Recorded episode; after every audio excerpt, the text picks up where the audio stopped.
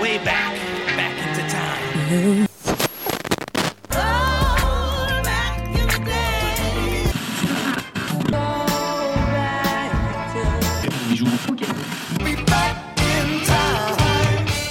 Bonjour à tous et bienvenue dans 3 minutes 49, la sélection rétro. Salut Romuald. Salut Adam, salut tout le monde. Alors je ris parce que t'es en train de faire le con en fait, euh, toujours euh, pendant le jingle.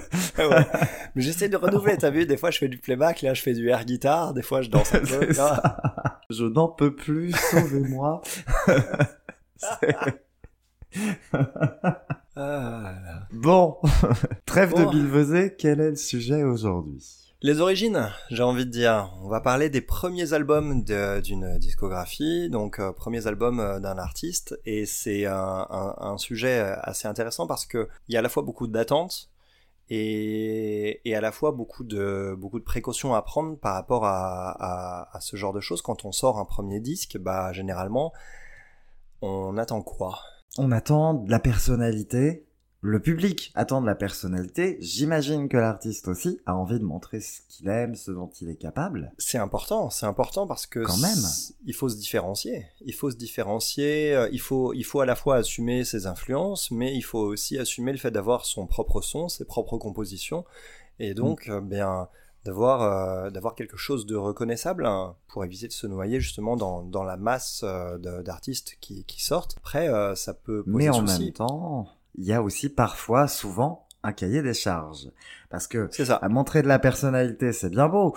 Si c'est le premier album, c'est super. Mais si c'est le dernier, Oui, voilà, c'est ça, exactement. Alors, il y a des artistes qui se mettent sur le tard à, à, à comment dire, à révéler un peu leur personnalité leur, euh, leur, euh, leur aboutissement en termes de création artistique, mais ça n'empêche que dès le départ, il fallait quand même qu'il y ait une petite étincelle particulière pour que pour qu'ils aient cette chance, justement. Donc, euh, c'est ça.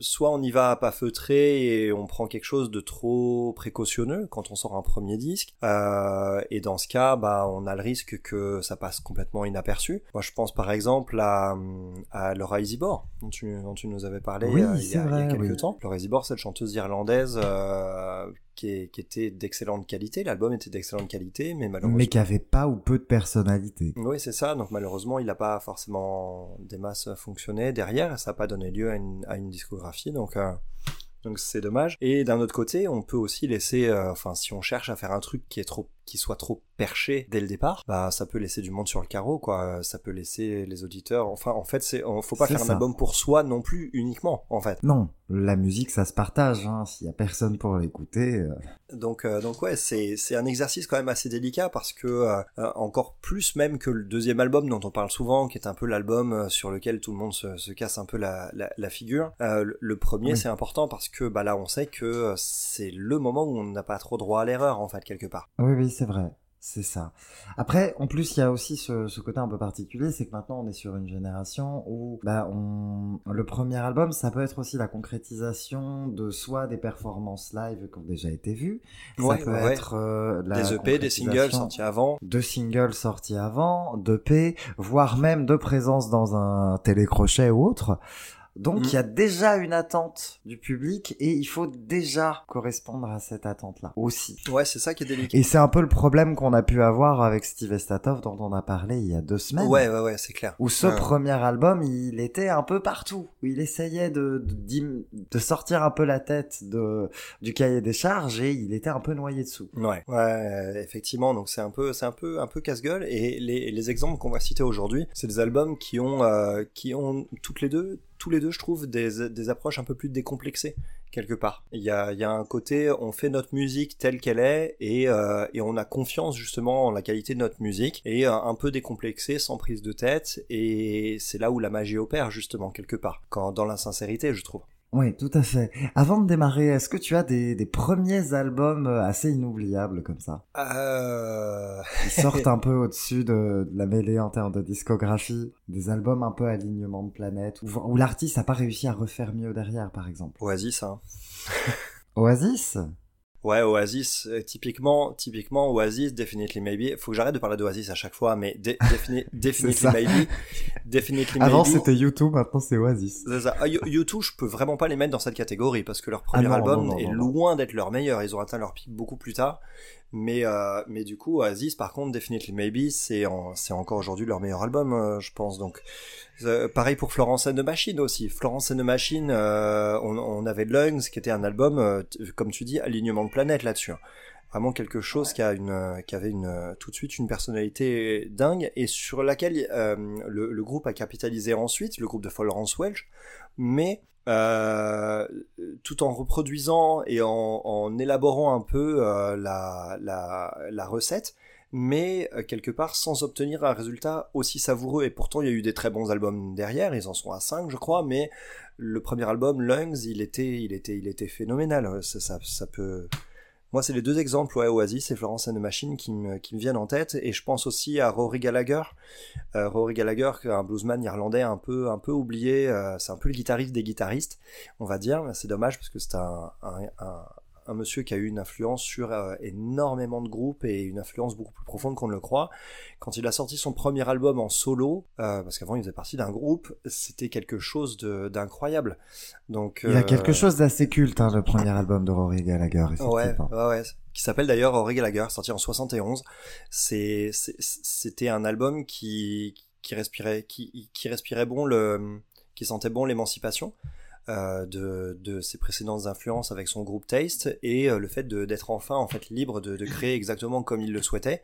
Et ensuite, euh, du coup, bah cette envie et cette libération, en fait, euh, crée tout de suite un élan de créativité hors du commun. C'est comme si on t'empêchait d'écrire des chansons euh, pendant, pendant des années, et que d'un seul coup on te dit ça y est, t'es libre, bah tout de suite tu vas sortir des trucs de fou, et il y aura une énergie vraiment plus euh, conséquente que si, bah au final, t'es dans un processus. C'est ce qui s'est fait ensuite avec Rory Gallagher, hein, qui, a, qui, a, fait encore de, des albums ensuite à tire larigot. Il en a fait, il en a fait quand même une bonne dizaine, je dirais, en solo. Aucun n'a rougir par rapport aux autres, mais aucun n'atteint quand même la, la qualité assez, assez dingue à fleur de peau de ce premier album. Ouais, on peut aussi parler du, du premier album de, de Sheryl Crow aussi, je crois, qui était, qui était assez, assez ouf, non? Tuesday Night euh, Music, Club.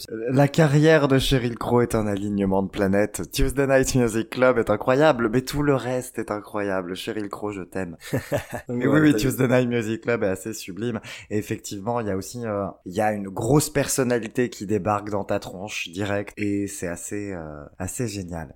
Moi, je dirais comme ça, je dirais Alicia Keys et son premier album Song in A minor qui est assez sublime qui a une personnalité pareille directe et jamais elle aura réussi à atteindre euh, de nouveau ce, ce niveau-là pour moi en tout cas. Même si on en est, on n'en était pas éloigné avec le deuxième. Non, bien sûr, c'est ça. Elle a fait quand même des trucs assez fous ensuite. On, on est euh, jamais à ce niveau-là. Pareil, autre exemple euh, que j'aime beaucoup, je pense au premier album de Nora Jones. Ouais. Où elle s'est rattrapée depuis, mais oui, son deuxième album était presque comme son premier en C'était une redite. Ouais, c'était une redite un petit peu le deuxième, même si euh, les, les, morceaux étaient, étaient super. Nora Jones, c'est quand elle a commencé avec The Fall, en fait, à, à, commencer à partir dans une direction un peu différente, que c'est devenu euh, quelque chose de, de, qui renouvelait un peu l'intérêt pour cet artiste. Parce qu'elle s'est dit que le style du premier album, finalement, elle n'arriverait pas à faire aussi bien, donc autant faire autre chose. C'est ce qui fait que Nora Jones, on se souvient de plusieurs albums et non pas seulement du, du premier.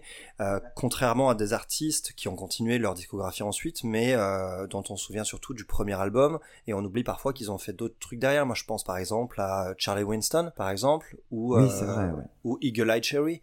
Ils ont fait encore d'autres super choses ensuite, mais c'est leurs premiers albums sur lesquels il y a les tubes qui les ont fait connaître, et depuis, euh, il y a peu de morceaux, peu d'albums, et même de morceaux qui ont eu autant de notoriété dans leur carrière. Ouais, tout à fait. Bon bah écoute, on va voir du coup dans quelle catégorie on va, on va classer les artistes d'aujourd'hui. On va commencer par qui On va commencer par Lissy et son premier album, donc Catching a Tiger.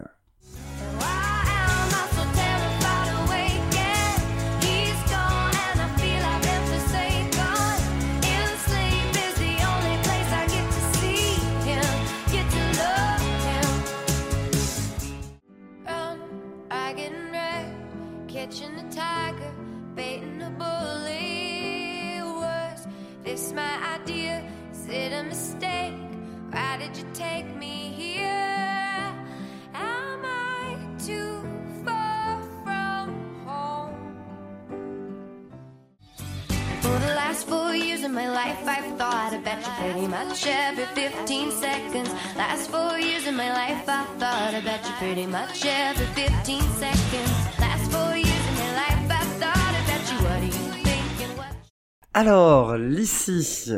Donc, je vous emmène dans l'Illinois, donc avec cette jeune chanteuse, enfin jeune, maintenant elle a 40 ans. C'est jeune? Oui, oui, pardon. oui, pardon, c'est jeune. Euh, on, a, on, a, on a entendu tes guillemets, c'est quand même assez fort. Donc, Catching a Tiger, premier album, après avoir fait euh, quelques quelques premières parties, notamment pour Lenny Kravitz. Ouais, j'ai vu qu'il l'avait repéré, ouais. Qu'il l'avait reconnu euh, sur MySpace. Tiens, bim On parle de MySpace toutes les semaines maintenant. Ça nous rajeunit pas toujours, hein.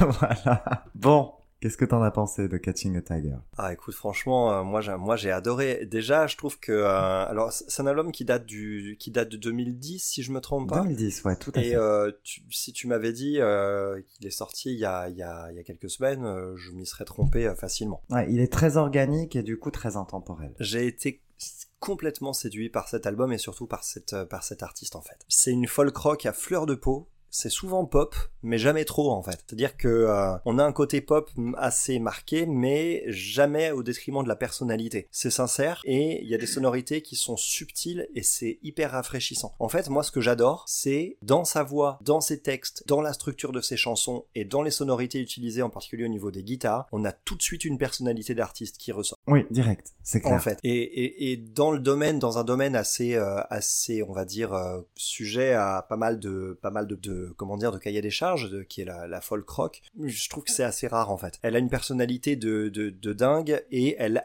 elle habite réellement tout ce qu'elle chante. Elle a une voix qui transmet beaucoup d'émotions et en plus elle écrit des super textes. Donc euh, les grattes de partout avec des, des sons léchés à souhait, tantôt tantôt des guitares sensibles, tantôt un peu de reverb par-ci par-là et tantôt des, des guitares vraiment vraiment crades, vraiment fuzz avec euh, avec de la distorsion et qui viennent d'un seul coup Mm. trancher dans le vif euh, de manière presque inattendue avec des, des fulgurances, des solos qui sont euh, qui sont aussi rares que redoutables. Moi j'ai j'ai été mais scotché complètement. Ça a été un vrai coup de cœur pour moi cet album. Ça a été un vrai coup de cœur. J'ai, je trouve que ça lance une carrière par la grande porte. hein. Là, euh, j'ai été scotché ouais. au plafond.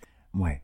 Donc, voix en plus très reconnaissable en direct. Elle a un timbre un petit peu nasal qui est, moi, que je trouve très joli, qui Ouais. permet, qui est assez identifiable, hein, vraiment. Ça, c'est assez cool. Ça permet de- aussi, en plus de, bah, de la personnalité musicale qu'elle a, on va pouvoir creuser un petit peu parce qu'elle a aussi un sens de la structure mélodique que moi je trouve particulièrement fascinant. Ouais, carrément. C'est-à-dire que euh, dès que le morceau s'installe dans quelque chose, tout de suite on a un élément qui vient euh, qui vient perturber euh, l'ordre établi et euh, renouveler en fait l'intérêt. Et euh, d'habitude c'est le rôle du pont dans un morceau, mais elle elle va beaucoup plus loin que ça en fait. Elle se repose pas sur ces trucs-là. Ah on parlera de la chanson Worried About, qui est un petit peu plus loin dans l'album, avec sa structure mélodique où t'as bah, pas de couplet, pas de refrain. T'as juste des parties qui s'enchaînent. Ouais, c'est ça. Ouais, c'est ça. Un côté un peu prog hein, là-dessus. C'est ça, un côté un peu prog, mais très pop. On est sur de la pop prog, c'est assez Ouais, c'est assez ouf, ouais. Après, j'ai eu un tout petit peu de mal à- avec ce morceau au début, parce qu'au début, je trouvais qu'il ressemblait beaucoup au morceau d'ouverture, qui est Record Collector, qui C'est est déjà un morceau... C'est pas euh, il y a des sonorités euh, un peu similaires, ouais. Et qui a d'ailleurs aussi ce, cette même, euh, ce même type de progression mé- mélodique, même s'il est plus poussé sur, plus poussé sur Worried About. Ouais, effectivement. Ouais. Dans Record Collector, on a on a quelque chose qui est déjà assez ambitieux, assez fascinant parce que bah c'est à tiroir en fait. Il y a de multiples facettes dans la voix, dans Ouais. les changements de rythme et, euh, et une ambiance assez unique. Et du coup, j'ai trouvé que sur euh, sur Worried, Worried About, il y avait une petite redite de ça jusqu'à l'arrivée d'une guitare bien saturée qui d'un seul coup Ouais. vient nous surprendre complètement. Et euh, et en fait, au moment où tu croyais pouvoir être déçu, bah finalement tu l'es pas quoi. Donc euh, des morceaux moi qui m'ont scotché complètement, bah il y a euh, In Sleep en particulier. Alors j'ai adoré In Sleep, Cuckoo et Everywhere I Go. C'est les trois titres préférés sur cet album, mais Ouais. j'en ai adoré d'autres. J'ai adoré euh, bah, Record Collector, j'ai adoré When I'm Alone aussi. Qu'est-ce que c'est que ça? When I'm Alone, premier single, qui est ah, très très très efficace. Ouais, tout à fait. Un petit riff assez lancinant et le, re- le refrain est redoutable d'efficacité. C'est avec des belles guitares dans tous les sens en plus. hein, à, à écouter au casque, c'est un régal. Moi, je suis euh, assez fan de Losing the Note aussi, que j'aime beaucoup. Loosen the Knot, ouais, effectivement, la basse a été plus marquée sur ce morceau qui a un côté plus rock encore. Plus Il a un rock. côté plus rock et il a une mélodie qui est, qui est vraiment catchy avec les refrains moi, qui me plaisent vraiment beaucoup. Ouais, tout à fait. Le, le refrain est peut-être un... il est marquant à défaut d'être véritablement original, mais l'originalité, elle est dans tout le reste du morceau, donc ça marche très bien. Et on a, on a un pont aussi sympa avec un, un ou deux accords assez inattendus, une progression d'accords assez inattendue, donc euh, ça pop de nulle part en fait. Ça, tu t'y attends pas et en fait d'un seul coup t'as l'originalité qui débarque. Donc oui, ça, ça marche bien même si c'est pas un de mes préférés. Retour très rapide hein, sur quand même Record Collector et juste pour dire que son accélération de fin. C'est dingue. C'est du bonheur. Voilà, il y a vraiment un moment où elle va, où la, le rythme va se calmer et euh, accélérer doucement. Ouais, variation de tempo comme ça. Une redite euh, à une puissance déjà vocale qui a été assez insoupçonnée parce que c'était oui, tout à fait. Chanson, hein, Elle y va tout doux hein, au début. Mm. Voilà. Et ensuite, on repart sur des refrains et c'est assez génial. C'est assez génial et on ouvre un album comme ça. Le reste, on se dit, ouh, le reste doit être à la hauteur. Exactement. moi, ça l'est carrément. Ça l'est bah carrément. Parce qu'on a vu quand même pas mal d'albums sur lesquels l'ouverture était super et le reste a tendance à pas trop suivre. On a, eu le cas la semaine dernière sur The Aces, par exemple, leur dernier album, où on avait un début d'album qui personnellement m'avait beaucoup conquis et la suite qui me laissait légèrement ouais, sur un peu moins, Ouais. Ou même plutôt dans l'année sur euh, chez iPhone iPhone, je crois, avant que ce soit l'an dernier. En tout cas, ici, c'est pas le cas parce que bah déjà l'ouverture, tu te dis le reste a intérêt à être à la hauteur et en fait non c'est encore mieux. oui, Donc, euh, du coup, c'est c'est ouf quoi. Tu t'attends à avoir à avoir euh, derrière une pente un peu descendante et en fait non, on a on a euh, In Sleep en particulier qui est un single démentiel, je trouve. Euh, oui. Là-dessus, avec un petit peu country blues euh, en plus au niveau du son de guitare et un solo très bluesy, un solo passionné, énergique comme j'aime. Il y a des guitares qui me font un peu penser à John Mayer parfois. Ouais, exactement. J'y ai pensé aussi. J'y ai, pensé aussi. Mais ici, le solo par exemple de In Sleep, euh, il a un côté très rappeux en fait, très en fait pas, pas vraiment rappeux, mais en gros tu sens qu'on attaque les cordes et on y va de façon décomplexée et, et tu sens que tu sens que la personne qui est derrière cette guitare a quelque chose de de viscéral en fait dans son dans son approche et, et que la personne kiffe vraiment le, le, le, fait de jouer ce solo ça s'entend en fait et ça va vraiment avec le avec la personnalité de Lissy qui euh, pense réellement à ce qu'elle chante en fait. Ça se ça, se ça se ressent. Elle ressent en permanence son texte et elle n'est pas là pour le réciter. Elle est là pour le pour le chanter véritablement et, et pour s'exprimer. Et en fait euh, sur euh, In Sleep je trouve que c'est le c'est un morceau en plus qui avoisine quasiment les 5 minutes je crois mais tu le sens pas passer en fait. Donc c'est c'est un sommet, c'est un vrai sommet. Après, je trouve qu'elle est aussi efficace dans la retenue. Hein. On, on, parle de Bully que t'as dû mettre, euh, t'as mis en, en Qu'est-ce qu'elle est belle cette balade. D'ailleurs, le, titre de l'album hein, vient de cette chanson-là parce qu'elle le prononce. Euh. Ouais, tout à fait. Ouais. Ah, tu m'as volé mon anecdote. Zut. Ouais, ouais non, non, c'est ça. C'est euh, effectivement, ouais, c'est là-dedans qu'on entend le, titre de l'album. C'est une facette plus intimiste qui se dévoile sur Bully, qui est le quatrième titre. on a le renfort du piano et on a un sens de la mélodie qui reste toujours aussi présent, tout comme l'émotion, ne serait-ce qu'à travers le texte, moi qui me qui me voilà qui m'embarque complètement en fait et euh, c'est un morceau magnifique et l'arrangement est super bien senti d'une rare délicatesse. Ouais, ce n'est pourtant pas ma balade préférée de l'album. Est-ce que ce serait au Mississippi? Non, pour moi c'est Everywhere I Go. Everywhere I Go effectivement. Ouais, ouais, ouais, bien sûr. Ouais, ouais, Au Mississippi est sublime aussi, hein, mais Everywhere I Go est ma balade préférée. Ouais, en fait, ouais, je, je te rejoins là-dessus. Everywhere I Go, euh, au Mississippi n'est pas non plus une de mes préférées, même si elle est très belle pour finir l'album, mais elle a quelque chose d'assez classique en fait.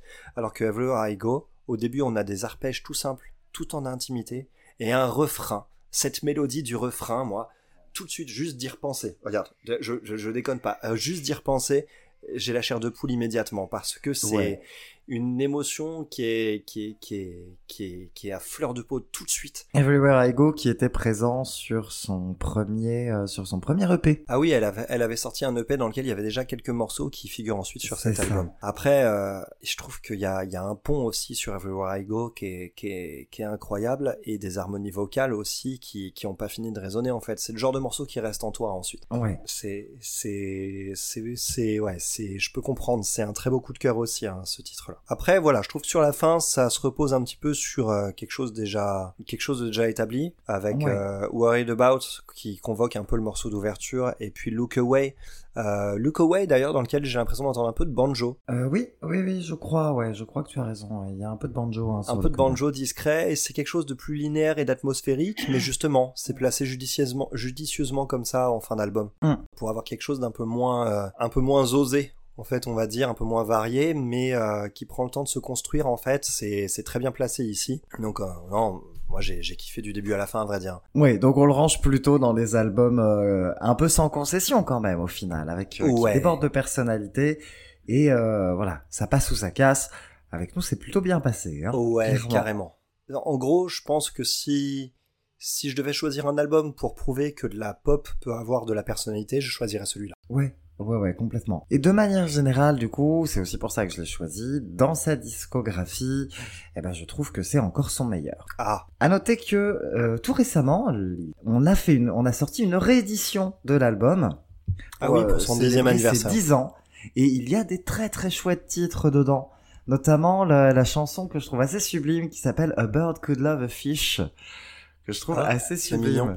Ouais, c'est mignon comme tout, c'est absolument adorable. Il y a une très jolie mélodie aussi, pareil, la structure est très cool. Donc euh, tiens, allez, ce sera playlist pour celle-ci. Carrément. Et do- Et donc, tu disais que depuis, malheureusement, ces albums n'ont pas avoisiné exactement la même qualité? Depuis, euh, je, alors c'est pas mauvais, j'allais dire jamais, c'est pas mauvais en tout cas. Il y a des il y a des choses qui m'ont un peu déplu, j'approfondirai. Mais effectivement, euh, elle a changé le dosage au fur des au fur et à mesure des albums et et ça matche pas. Ça matche pas toujours. Son deuxième album, un peu plus rock, mm, marche un petit peu moins bien sur moi, même s'il y a quand même des sacrées fulgurances. Son troisième album, qui s'appelle My Wild West, il est plus lent, du coup. D'accord. Un titre comme ça, ça convoque un peu le country, non? Ouais, il est plus country, il est plus lent, il est un petit peu moins pop. Donc je vois l'intention, mais effectivement sur moi ça matche pas. À noter que le titre Wild West est euh, présent dans la série Twin Peaks, le retour. Ah oui, effectivement, je crois que c'était sur le dernier épisode même, quelque chose comme ça. euh. C'est possible, ouais, ouais, ouais. Donc en plus, si elle est adoubée par, par David Lynch, Ouais, ouais, c'est que ça ne peut pas être foncièrement mauvais. ça peut pas être foncièrement mauvais. C'est en 2000 euh, 2018 qu'elle avait sorti son album que j'aime le moins, qui s'appelle Castles, qui est son album le plus pop pour le coup. Il y a pareil, hein, il y a les mêmes influences, mais effectivement, là je trouve que c'est celui qui, qui marche le moins. Même s'il y a toujours des jolies chansons, il y a le titre Best Day que j'aime bien, qui est très efficace. C'est un album qui me parle beaucoup moins. Et c'est l'année dernière, en 2022, qu'elle a sorti son album Carving Canyons. Et là, on est à ça. De retrouver les fulgurances du premier. Ah On, on, on est à ça. C'est pour moi mon deuxième préféré de sa carrière. Pareil, l'écriture est de nouveau au beau fixe chez moi. Il y a un titre qui s'appelle Sad que j'aime beaucoup, où elle, où elle explique après une rupture que j'espère que tu seras triste quand tu écouteras ma chanson. ça fait toujours Ouais, c'est sympa ça. Ouais. On avait déjà parlé des revenge songs, hein. moi j'aime Ouais. bien ça. Donc j'aime beaucoup cet album-là, Carving Canyons, qui réussit peut-être pas euh, toutes les qualités euh, de Catching a Tiger, mais on, on a quand même quelque chose de très très cool, et je le recommande euh, comme je peux recommander aussi un petit peu les autres, hein, même si effectivement Ouais, bien moi, je m'en suis lassé. Bah écoute, je Je fais me le tour de suis sa lassé des autres, mais je me suis pas lassé de Catching a Tiger en tout cas. D'accord. Bah écoute, euh, ouais, je, m'étais déjà noté d'écouter le reste de sa discographie, séduit comme j'ai été par ce premier album, donc euh, j'ai assez hâte. J'ai vu aussi, je crois qu'elle a sorti un album euh, orienté euh, piano avec des... Où elle, où elle réinterprète euh, ses, ses, ses anciens morceaux, mais au piano, je crois, non? Alors oui, oui, oui, elle a sorti, euh, c'est When I'm Alone, qui est donc une- un album acoustique au piano. Elle l'a Ah oui, c'est sorti, ça, 2019. Voilà, en 2019, où elle reprend du coup certains titres du premier album et des titres aussi des autres albums. Elle a également, donc, on a sorti un album pour elle qui s'appelle Watch Over Me, qui euh, consiste en fait en des sessions d'enregistrement qu'elle a avant du coup Catching a Tiger de 2002 à 2009. Ah d'accord, ok. Ah oui, Early Works, effectivement. euh, ouais, ils ont, ils ont sorti. Voilà. euh, ah ouais, d'accord. Donc ça, c'est des, c'est, ça doit pas être forcément ouf, quoi, quand on sort, quand on, quand on exhume comme ça un petit peu des, des démos non sorties des tiroirs. C'est pas mauvais, mais effectivement, euh, on voit que Catching a Tiger a une vraie cohérence. D'accord. ça permet de comprendre pourquoi ces chansons-là, elles sont sur cet album-là et pas les autres. Ouais, ça peut Parce être qu'il y a de la, ça. voilà, il y a de la matière quand même, parce que bon, le talent, elle en a, elle en avait quand même avant, euh, avant Catching a Tiger. Oui, parce que Mais je crois qu'elle a sorti son album, elle avait déjà 28 ans, je crois. Donc il y a quand même, euh, voilà, il y a quand même un certain intérêt, je pense, archéologique de comprendre pourquoi ces albums ils ressemblent à ça et que les, on les a pas sortis ces chansons-là sur les anciens travaux. Ah, je comprends tout à fait, ouais. C'est, en gros, si on adhère à l'artiste, ça peut être intéressant à écouter, mais sûrement pas une bonne porte d'entrée pour la découvrir. Non, non, non, non, non, ça, ça me fait un peu penser à, à l'album euh, posthume de Michael Jackson, Escape. Moi, j'avais le même problème où on se dit, ah bah tiens, oui, effectivement, si elles sont pas sur les albums, c'est qu'il y a une raison. L'avantage, c'est que dans le cas de Lissy, ça a été sorti avec son accord. Oui, la la la, là, ça c'est fait. Eh oui. Bah écoute, en tout cas, merci pour cette euh, pour cette découverte parce que c'est vraiment une artiste qui m'a qui C'est un m'a plaisir, écoutez là, c'est super cool, hein, d'ici, c'est vachement bien quand même. Ouais, en tout cas, moi qui moi qui ne connais que ce premier album, je ne peux que euh, que l'adouber. Très bien. Bon, à ton tour Bah ouais, bon, on va rester aux États-Unis, mais plutôt du côté d'Albuquerque, hein, avec euh, avec euh, ce groupe euh, ce groupe très cher à mon cœur qui s'appelle The Shins et leur premier album Oh Inverted World, sorti en 2001.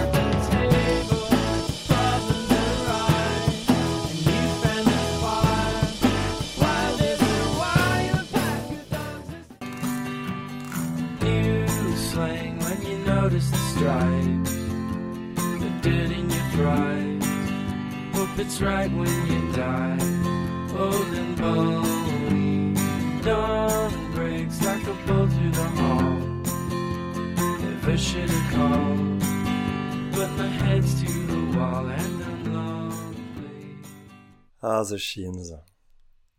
Je peux pas m'empêcher de ressentir un élan de tendresse quand on parle de The Shins. Je comprends. Ça t'a plu, j'imagine? Les extraits font 1 minute 15. ah, À ton ça avis. veut- Ça veut tout dire, ouais, ça veut tout dire. En général, si j'atteins ou dépasse la minute sur les extraits que je sélectionne, c'est que j'ai plutôt bien aimé. Je vais nous présenter, euh, je vais nous présenter ce groupe. Bon, surtout qu'ils ont une histoire, surtout qu'ils ont une histoire un petit peu, euh, un petit peu particulière. Et alors avec eux, je suis complètement vierge parce que tu m'avais teasé un peu, alors je, je n'attends que ça, vas-y. Ah bah écoute, The Shins, oui c'est vrai qu'on en avait un peu parlé parce que euh, James Mercer, le chanteur-guitariste de, The- de The Shins, euh, il a un autre projet qui s'appelle Broken Bells. Et oui, on avait parlé de leur album il y a longtemps. C'est ça, il y a quelques mois. ouais.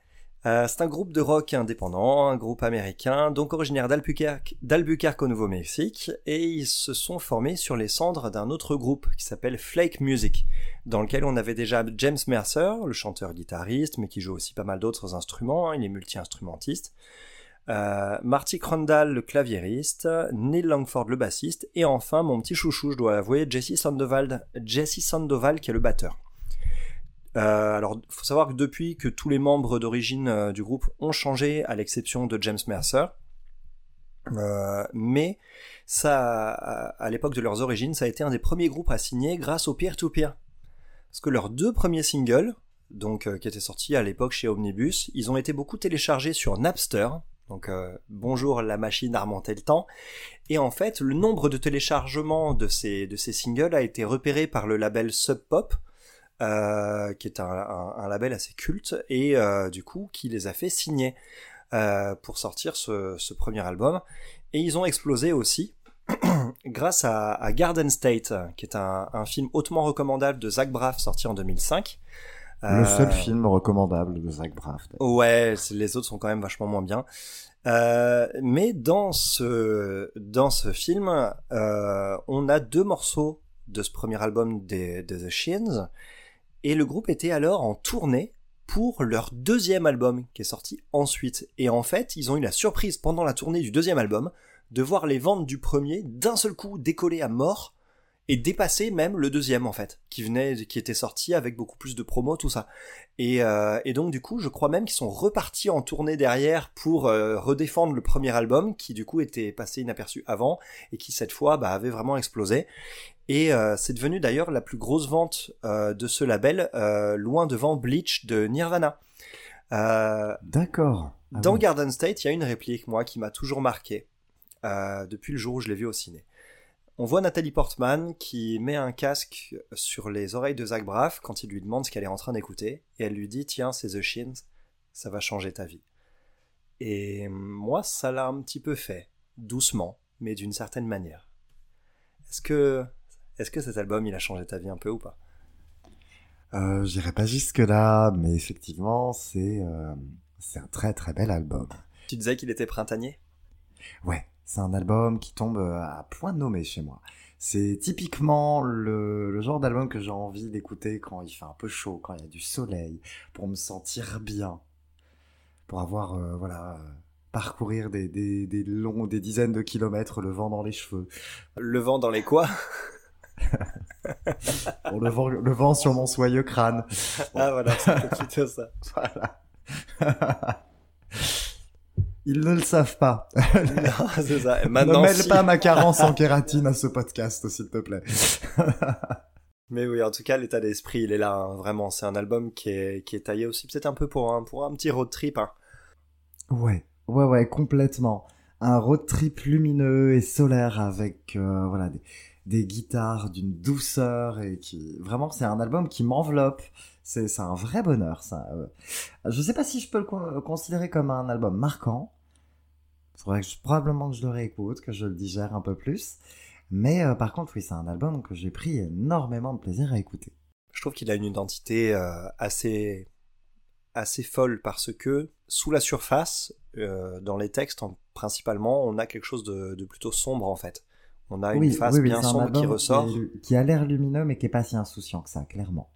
Voilà, et ça c'est déjà tout de suite quelque chose qui me séduit beaucoup. Moi j'aime bien le fait de donner l'impression en fait que ta chanson elle est légère et qu'en fait elle elle parle de, de sujets ou de blessures plus profondes que ça.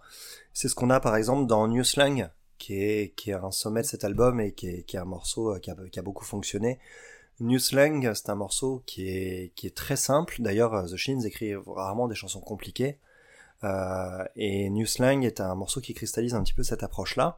Ceci dit, quand il tape dans quelque chose d'un peu plus rock, avec par exemple Caring is Creepy, le morceau d'ouverture, ou euh, Girl, on, the Wing, ou même The Celibate Life, qui sont des morceaux euh, qui m'ont, moi, vraiment, vraiment transporté, on, a quand même quelque chose qui fonctionne, particulièrement, en particulier, je, je trouve, hein, au niveau de la batterie. C'est peut-être, si tu me demandes quel est l'album sur lequel je préfère le son de batterie, c'est celui qui me vient en premier à l'esprit, celui-ci. Ouais, ouais, je vois exactement ce que tu veux dire. Je comprends tout à fait. Ouais. Il a un côté très, euh, ouais, je sais pas, je, je sais pas comment dire ça. Elle a un côté très mat, en fait, on va dire cette batterie. C'est comme si, euh, comme si pas- elle était plus elle proche de toi que le reste. Non, c'est ça. C'est pas non plus sec, mais euh, c'est pas non plus euh, baigné de réverb ou quoi que ce soit. C'est-à-dire que l'impact, l'impact, il est retranscrit à 100%, et pourtant il tape pas forcément fort Jesse Sandoval. Donc c'est quelque chose qui participe pleinement à l'identité de cet album. Pour moi, évidemment, en plus des compositions euh, de James Mercer et de sa voix, qui est immédiatement reconnaissable, cette voix très haut perché, et quelqu'un d'ailleurs de très timide de base, qui au final est sorti de son cocon grâce à grâce à The Shins euh, et leur succès. Après, c'est c'est dommage parce qu'on en parlera tout à l'heure au moment d'évoquer leur discographie, mais les musiciens de The Shins ont changé et au final, c'était vraiment euh, sur cet album-là et quelques autres où on a vraiment la la véritable osmose, je trouve, et la véritable insouciance, en fait parce que cette gravité sous-jacente sur la plupart des morceaux, elle doit en fait ici être enrobée d'insouciance pour, euh, pour passer comme il faut et pour avoir ce son si particulier, si typique en fait. Les compositions seules ne suffisent pas, je pense, dans ce genre de choses. Il faut l'alchimie vraiment entre, entre tous les sons autour et c'est quelque chose qui s'est perdu au fur et à mesure de leur discographie, même si l'âme est toujours là, le cœur, le corps plus autant. Et c'est malgré tout, enfin, je- moi, j'ai passé mon temps à mettre des cœurs partout quand j'écoutais cet album pour choisir mes coups de cœur et je me suis aperçu que l'album en lui-même, ça a été, c'est, voilà. King is Creepy, euh, Know, Know Your Onion aussi, qui est un, un- un morceau avec un titre un peu chelou donc ils ont, dont ils ont le secret d'ailleurs. Euh, oui, j'aime ah. beaucoup Naya Onion, ouais, je, je l'aime bien. je tu l'aimes bien aussi celle-ci, ouais? Ouais, mon préféré personnellement, c'est Pressed in a Book. Pressed in a Book. Ah ouais, c'est, c'est marrant, c'est pas une de mes préférées, mais je, je reconnais qu'elle a un rythme assez surprenant. ouais. Tu l'as mise en Ouais. extrait d'ailleurs, t'as bien fait. Parce Je l'ai mise en a- extrait, moi j'adore ce rythme, euh, je le trouve vraiment intéressant, ce- cette mélodie un peu saccadée qui me plaît beaucoup. Ouais. D'un point de vue général, moi, clairement on ressent une influence un peu Beatles hein, quand même à l'ensemble. Ouais, bien sûr. Oui, tout à fait. Ouais. Be- Beatles, et tu parlais Beach Boys aussi. Et Beach Boys aussi, ouais, notamment par rapport aux, aux harmonies vocales. Ouais. Ah, c'est la référence en la matière, hein, les Beach Boys. Oui, hein, de toute façon. Ça, globalement, il y a des titres, euh, notamment, hop, One by One All Day, qui me fait beaucoup penser à des chansons des Off Montréal. Ah, je connais pas du tout. C'est un peu, un peu les mêmes influences, sauf que les Off Montréal, c'est plus bordélique. Ah, d'accord. Ah oui, alors que là, c'est plus canalisé, c'est plus simple, peut-être. Voilà, ouais, ouais, ouais, c'est plus simple. C'est, c'est de la musique euh, qui a les mêmes influences et qui va un peu plus à l'essentiel. Parce que c'est pour ça, moi, que j'aime cet album. C'est un album qui va à l'essentiel. C'est un album qui touche directement au cœur, qui s'encombre pas de plein de choses. Et moi, j'aime bien ce, cette simplicité. Bah, c'est dans ce- c'est dans ce sens-là où, où c'est c'est un un groupe qui a qui a une qui a une, influ- une une une comment dire une importance particulière pour moi et où je trouve que le cette réplique euh, cette réplique de Nathalie, Portman fait toujours sens aujourd'hui pour moi parce que bah cette simplicité cette ambiance et cette euh, ce côté en fait euh, extrêmement extrêmement palpable, extrêmement reconnaissable et, euh, et, et qui va venir immédiatement imposer en quelque sorte son ambiance en toutes circonstances et tout de suite t'accueillir en son sein, quel que soit l'état d'esprit dans lequel tu l'écoutes. C'est quelque chose auquel je me raccroche souvent, en fait, quand j'écoute de la musique, et euh, peut-être que ce disque définit pour beaucoup ce que j'aime dans la musique d'une manière générale, en fait. Sans être mon album préféré de tous les temps, c'est une, bonne définition de, de comment je le ressens vraiment. Et c'est aussi ce que j'aime chez The Shins, cette simplicité et qui s'est peut-être un peu perdue avec les années. Donc euh, après, voilà, l'album se termine avec un, un morceau très posé. J'aimerais beaucoup savoir ce que tu as pensé de The Past and Pending. Il est un petit peu long, mais j'aimerais avoir ton avis dessus. Je sais pas si c'est un titre très, il est, c'est pas le plus marquant pour moi, mais c'est vrai qu'il est très doux et il fait, il clôture quand même vraiment bien. Moi, j'aime bien, mais comme je te disais, c'est un album, moi, surtout que j'aime dans son ensemble aussi. Ouais, je comprends, ouais, ouais. Donc euh, c'est voilà, c'est- je suis pris par la main euh, toute la durée de l'album, qui est assez court hein, d'ailleurs. Oui, il doit faire euh, C'est un 33 album minutes. que- C'est ça, c'est un album qui fait 33 minutes, donc il y a des titres vraiment courts dedans aussi. Ah oui, on en a qui font moins de 2 minutes, je crois d'ailleurs. Ouais, tout à The, fait. The Celibate Life, qui est un de mes préférés, il fait 1 minute 40, je crois. 1 minute 49. C'est ça, ouais. Ouais, ouais, tout à fait. Du coup, le dernier euh, de Pass and the Pending, c'est le, le plus long de l'album, ce qui dépasse 5 minutes. Ouais, effectivement, et il s'étend peut-être un petit peu trop sur la fin. Mais, mais il t'accompagne pour sortir paisiblement de ce rêve, en fait, en ça. quelque sorte. Donc c'est, c'est quelque chose qui est quand même bien placé, on va dire, et adéquat à cet endroit-là du disque. Oui, oh, oui, complètement. Un petit tour sur leur discographie? Allez, je te suis. Alors, bah écoute, euh, je, je t'embarque pour les trois premiers albums déjà, parce que ils ont sorti à la suite de ça donc euh, Shoots Too Narrow qui est sorti en 2003, euh, qui convoque les mêmes euh, les mêmes euh, les mêmes recettes, mais avec des titres encore plus reconnaissables en termes de mélodie, qui sortent un petit peu plus du lot. et des riffs de Mhm. guitare absolument sublimes. Je pense à des morceaux comme Saint Simon par exemple ou Pink Bullet euh, qui sont des, titres euh, qui, qui font partie de mes préférés de, The Shins, euh, qui sont peut-être mes préférés à vrai dire. Et ensuite, ils ont continué avec Wincing the Night Away, qui est le premier album que j'ai que j'ai acheté en fait après les avoir découverts. Je les ai découverts en 2005 grâce au film. Et, euh, et quand ils ont sorti Wincing the Night Away en 2007, eh bien c'était toujours la même formation. Et donc du coup, bah, quand j'ai acheté cet album avec un single très sympa qui s'appelle Australia d'ailleurs, un album un peu plus dansant d'une manière générale, j'étais quand même en territoire connu. Et à partir de là, bah, j'étais, j'étais marié avec The Shins et euh, pour le meilleur et pour le pire, tout ce qui est venu après. Il y a eu Port of Morrow, qui est un album sorti en 2012 avec une formation qui avait déjà beaucoup changé. Il restait que euh, James Mercer euh, et peut-être, je crois, non, non, d'ailleurs, il restait que James Mercer de la formation d'origine. Donc les compositions, les textes, les thématiques euh, sont toujours là, évidemment. Donc on reconnaît The Shins par les chansons de The Shins, mais pas par leur son, quelque part. Même si ici, ça s'éloignait quand même progressivement du début, on avait un côté moins intimiste, on avait quand même des super chansons que j'avais quand même beaucoup appréciées, et surtout pour un retour cinq ans après 5 ans d'absence. euh, pendant lesquels James Mercer a fait la parenthèse Broken Bells euh, à ce moment-là, qui devait être une parenthèse à l'époque, en 2010, j'en parlerai un petit peu après. Et Port of Morrow, c'est un album vraiment cool, mais c'est pas du tout l'album que je recommanderais pour découvrir The Shins. Mieux vaut, mieux vaut écouter leurs trois premiers et ensuite écouter ce qu'ils ont fait.